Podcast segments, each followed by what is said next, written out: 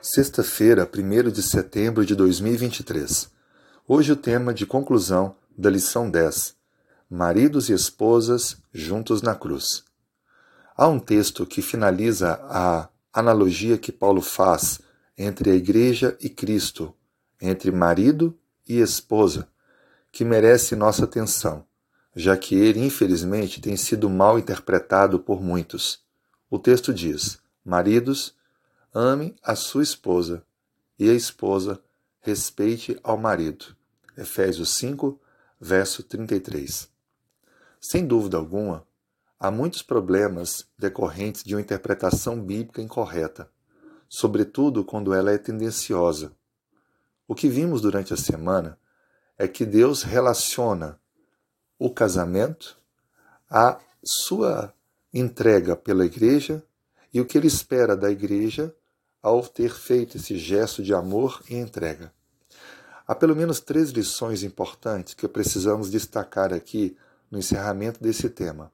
A primeira, quando estudamos sobre Efésios capítulo 5 e a relação homem e mulher, igreja com Cristo, aprendemos que o casamento está relacionado com a natureza de um Deus triuno, ou seja, a unidade do casamento reflete de um modo singular a unidade na diversidade da divindade. Um segundo ponto importante é que a família simboliza a relação de Deus com a humanidade. Através do estudo da Bíblia, a gente percebe que a união heterossexual no matrimônio é exaltada como um símbolo da união entre a divindade e a humanidade, e também um testemunho do amor altruísta de Deus e do conserto com o seu povo.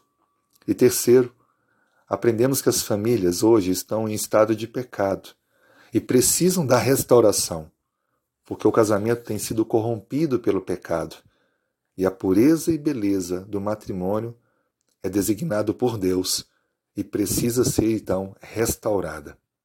Assim sendo, quando a Bíblia fala sobre maridos, amem a sua esposa e esposas, respeitem ao marido, são exatamente as duas ações contínuas que fazem com que esse relacionamento conjugal possa refletir Cristo e ter a bênção de Cristo.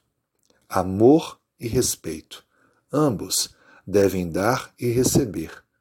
Mas o amor é enfatizado como a ação mais importante do homem porque ele simboliza sacrifício. Ele simboliza entregar-se para suster, prover, proteger, se entregar. E qual esposa não respeitaria um amor de um marido que faz uma entrega como essa? A grande questão é que nós precisamos deixar de olhar para o contexto pós-moderno, aonde faz novas leituras dos relacionamentos interpessoais e voltarmos para a Bíblia onde encontramos o ideal de Deus, o manual do Criador.